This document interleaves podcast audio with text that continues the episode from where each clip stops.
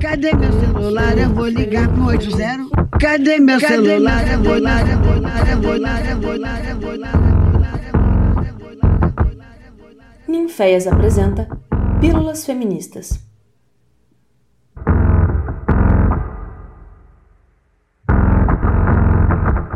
Bom dia, boa tarde ou boa noite. Espero que vocês estejam bem. Eu me chamo Keila, quem tá acompanhando o podcast já me conhece. E quem tá chegando agora, eu sou integrante do Ninféias, estudo licenciatura em artes cênicas e hoje vou compartilhar com vocês algumas questões da minha pesquisa de iniciação científica, que se chama Solidão da Mulher Negra, Performance e Feminismo, e é orientada pela Nina Caetano, que é também o coordenador do Ninféias. Alguém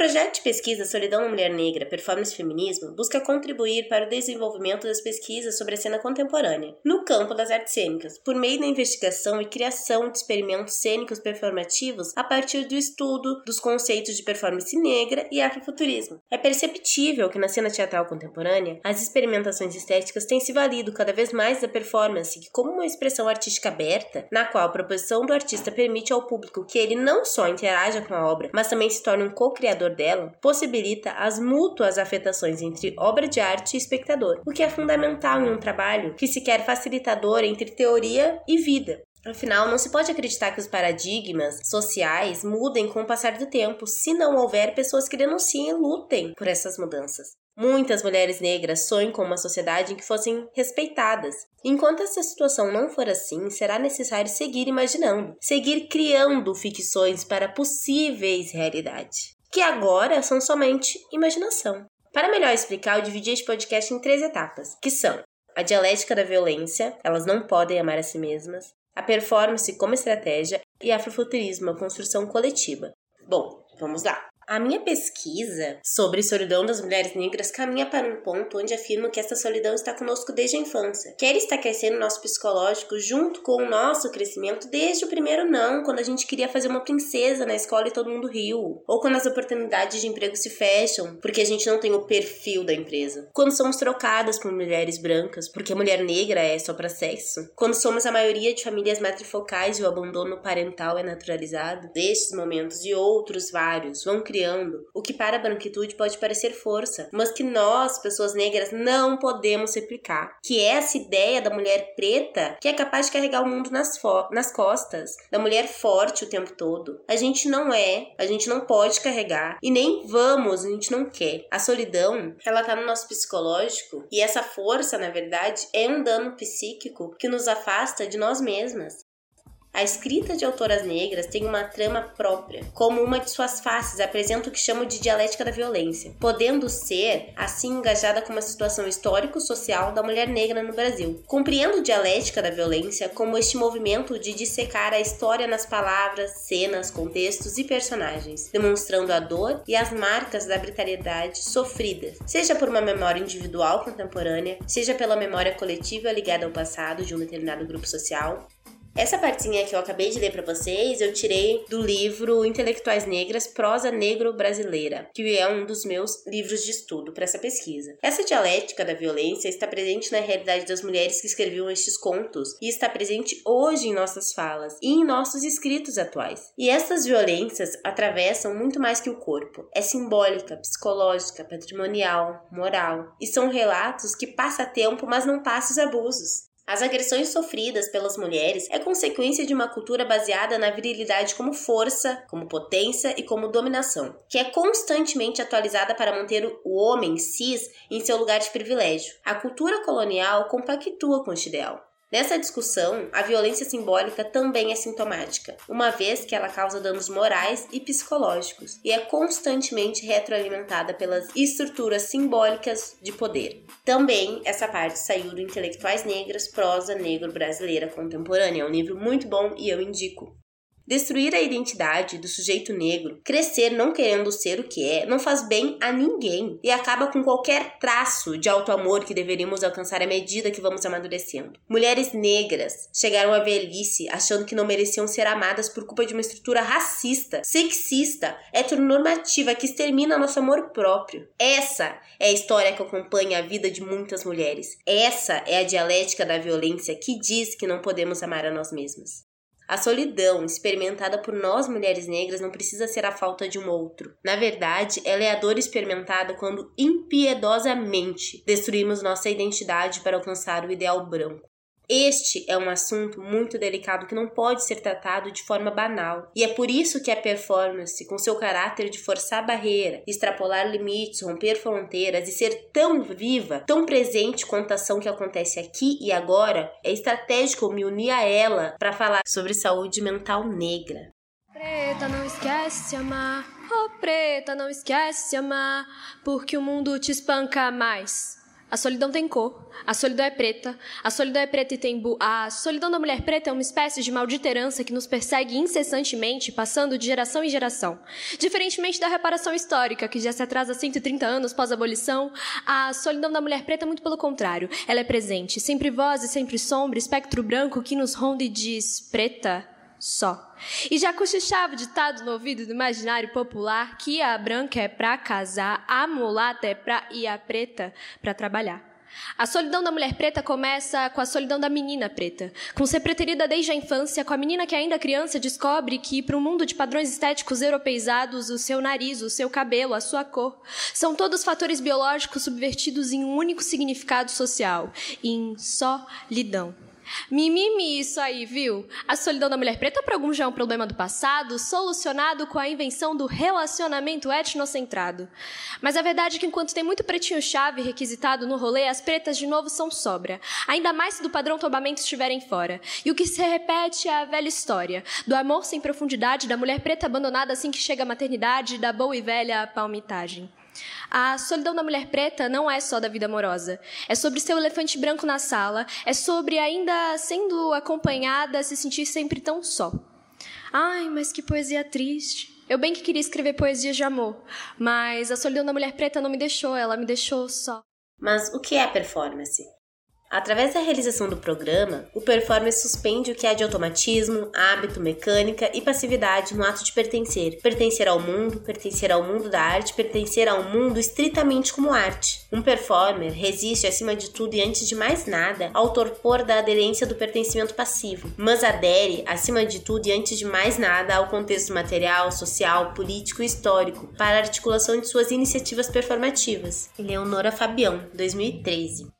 Pertencer ao mundo estritamente como arte é aceitar de forma passiva uma arte com cartilha de como fazer e sobre o que fazer, sem questionar e ir além do que está posto. A performance, ela segue seu próprio programa de ações, que muitas vezes trata sobre os tabus que não têm lugar nas formas mais tradicionais de arte. O meio, o contexto, são motivadores, pois o corpo e a subjetividade existem no social e no privado, de forma diferentes e muitas vezes o privado precisa ser denunciado, pois é socialmente invisibilizado para não gerar desconforto. A performance preta é uma grande colisão entre liberdade vezes representação social. A pessoa negra, ela sabe que pode elaborar mil formas de compartilhar um processo na performance, mas seu corpo não tem a mesma liberdade. A representação social deste corpo não lhe dá liberdade para fazer o que quiser. É lido como um corpo que destoa em ambiente elitista. Na universidade é um corpo intruso, na arte é um corpo problemático. O corpo negro nas ruas é alvo. As leituras sobre o corpo negro nunca nos deu paz. Então a pergunta seria: qual o valor da performance quando se trata de um corpo que destoa do padrão? Podemos pensar que se o corpo é o lugar onde o domínio público se encontra com o privado, onde o social é negociado e se produz, o corpo também transborda sentido. De forma que pensar a performance em articulação com o campo de saber constituído pelos feminismos me parece estratégico, uma vez que uma das grandes contribuições dos discursos críticos feministas é reconhecer que vidas vivem em corpos. Performance e feminismo, diálogos para habitar um corpo encruzilhada. Quando o corpo preto é objeto da performance e se encontra na rua, um confronto com o olhar da sociedade não deixa dúvidas quanto à necessidade de ocupar aquele espaço que deveria ser público. Lidar com os pedestres que somente estavam passando e agora te encaram como um público que você chamou para te ouvir, ver ou sentir, como por exemplo a Priscila Rezende que usa seu cabelo como utensílio para lavar louça. Não é qualquer utensílio, é o bombril. E todo mundo que está me escutando, e eu sei também por qual motivo essa relação relação entre esse objeto, entre o bombril e o cabelo negro, é tensionado e elevado para ruim discussão pela Priscila Rezende ou a performance da Renata Felinto, que se chama White Face and Blonde Hair, onde passa na rua Oscar Freire, lá em São Paulo, como uma loura de grande poder aquisitivo. Quem conhece essa rua também irá entender perfeitamente essa tensão entre o corpo negro e a sociedade racista. E é interessante apontar que nesta performance não há um público. Na verdade, ela interage como se fosse comum estar lá, mas as pessoas não permitem esse pertencimento. Pelo contrário, ela é lembrada que não faz parte daquele lugar o tempo todo. É sobre ser resistência nesses locais, onde o corpo negro do performer normalmente não é visto, ou se visto, não é respeitado. A performance tem essa possibilidade de causar inconsonância com o meio onde está inserida, questionar quem está assistindo sobre como certos padrões influenciam diferentemente as vidas das pessoas. Eleonora Fabião afirma, como pesquisadora e performer, a potência da performance em provocar dissonância na ordem estabelecida, em desarticular discursos e práticas já colocados. Nesse sentido, a performance muito interessa aos anseios de artistas pretas e pretos, como forma de ação poética na esfera pública, uma vez que ela permite ao artista explorar menos a exposição didática das cartilhas elaboradas pela militância e desenvolver mais a experiência dialógica a partir do acontecimento performativo. Performance preta Preta Encruzilhadas entre Arte e Política, do Winnie Rocha. Para mim, essa afirmação da Eleonora Fabião sobre potência da performance em desarticular discursos unido ao feminismo negro que está nessa luta de não se calar perante o racismo e o patriarcado imposto na sociedade, só me faz pensar que é indispensável para o modo que quero trabalhar nessa pesquisa usar os dois para serem base dela, me aproximando do lugar onde eu quero chegar. Quando procuro entender como mulheres negras com toda a sua experiência até hoje podem colaborar com futuros diferentes, só será possível construirmos outras formas de existências negras quando uma boa parte da nossa sociedade já tiver se questionado sobre os padrões que seguem. Por isso que o racismo não é um problema só de gente preta, não. Já não podemos ignorar o feminicídio das mulheres negras. Acabou essa história de mulher preta, é mais forte. Precisamos agir agora para quebrar algumas correntes que a branquitude nunca abriu mão. Precisamos criar ficções afrofuturísticas, porque o futuro ele é nosso. O futuro, ele é preto. Palavras cortam como facas, dizem que a carne é fraca, por isso eu sinto tanta dor. E apesar de tantos tapas, dizem que aquilo que não mata fortalece o sofredor. O mundo tem que melhorar.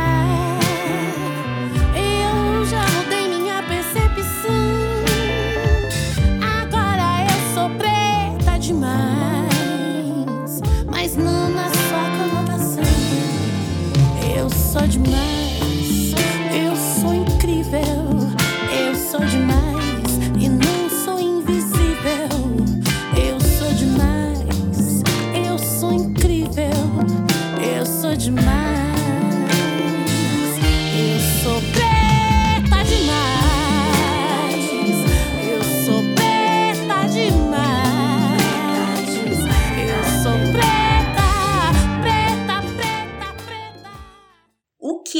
Afrofuturismo, que é esse futuro? E essa é a pergunta que não quer calar. Este é um termo que foi cunhado em 1994 por Mark Derry, um branco. O afrofuturismo é sobre ficção científica, sobre tecnologia, ciência, ancestralidade negra, sobre passado, presente, futuro e sobre o direito de sonhar. Nós precisamos de imagem do amanhã e nosso povo precisa mais do que a maioria. Só tendo imagens claras e vitais das muitas alternativas boas e ruins de onde se pode ir, teremos qualquer controle para a maneira com que chegaremos lá. Aqui não se trata apenas da necessidade de se ver representado num gênero no qual as vidas de grande parte da população sempre foi relegada a segundo plano, mas de algo ainda mais importante. Trata-se de reivindicar futuros melhores para todo mundo e de construir esses futuros conjuntamente diferente. Não é apenas uma questão de representação, mas uma questão de experimentação e, claro, uma questão de política por excelência. Esse parágrafo eu tirei do catálogo Afrofuturista. O afrofuturismo nos convida a afrocentrar nossos pensamentos, e para isso temos que estar dispostos a desaprender para aprender. Tudo que chega até nós passa pelo filtro da colonialidade. A linguagem escrita é um filtro essencial, porque ela ganhou o status de documento. Então, o que está no papel vai ser considerado oficial, como por exemplo, as traduções que chegam aqui. Essas passam por um filtro a uma escolha. Porém, estamos criando e já existem outras narrativas, só que para entendê-las temos que retirar esse véu colonial e dar ouvido a outras linguagens, como por exemplo a oral, que não tem esse status e na cultura negra diaspórica representa um dos maiores meios de conhecimento sobre a história que a escola não nos contou. O afrofuturismo é a necessidade de voltar nossa atenção para a nossa ancestralidade, entender quais foram os pontos chaves que nos trouxeram para esta atual existência de não-humanos e criar brechas, fazer perfurações neste tempo, pensando em um futuro pós-humanidade, pós-colonialidade. Por que pós-humanidade? Porque o ideal de humano é branco, então as pessoas negras crescem com o padrão branco. Da mesma forma que o amanhã é cancelado, um outro futuro decolonial não será possível sem colocar em xeque a lógica extrativista de recursos subjetivos, reproduzido pelo capitalismo cognitivo, seja do norte ou no sul, seja entre brancos ou não brancos, afrofuturismo e o devir negro.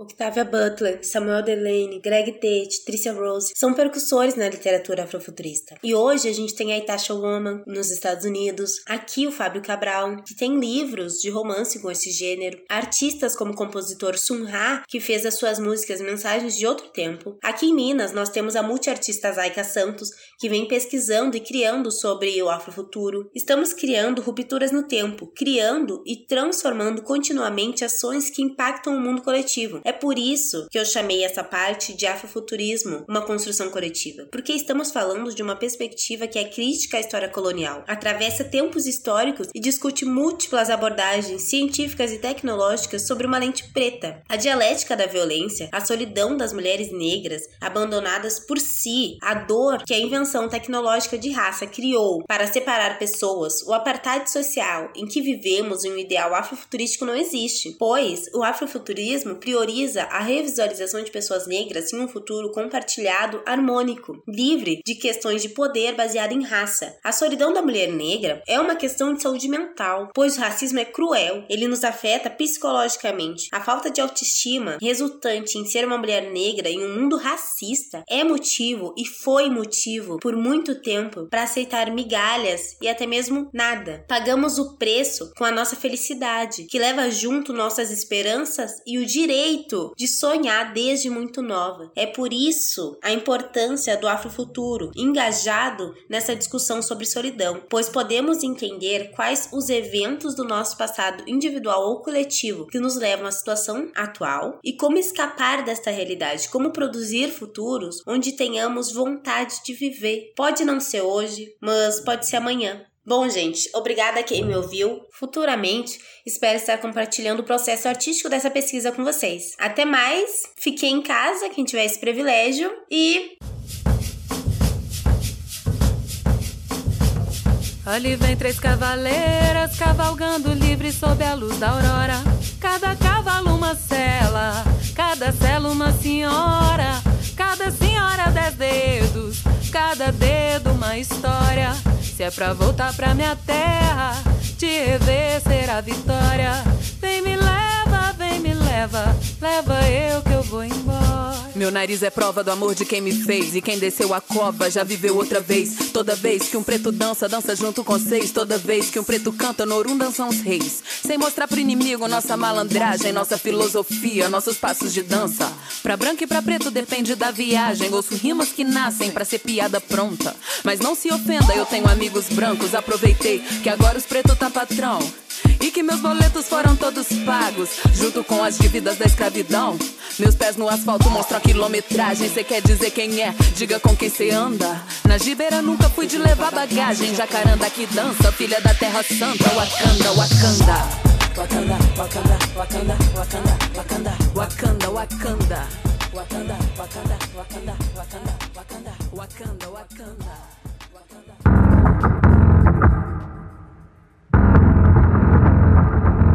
Essa foi mais uma produção do Ninféias, Núcleo de Investigações Feministas, com o apoio da Pró-Reitoria de Extensão da Universidade Federal de Ouro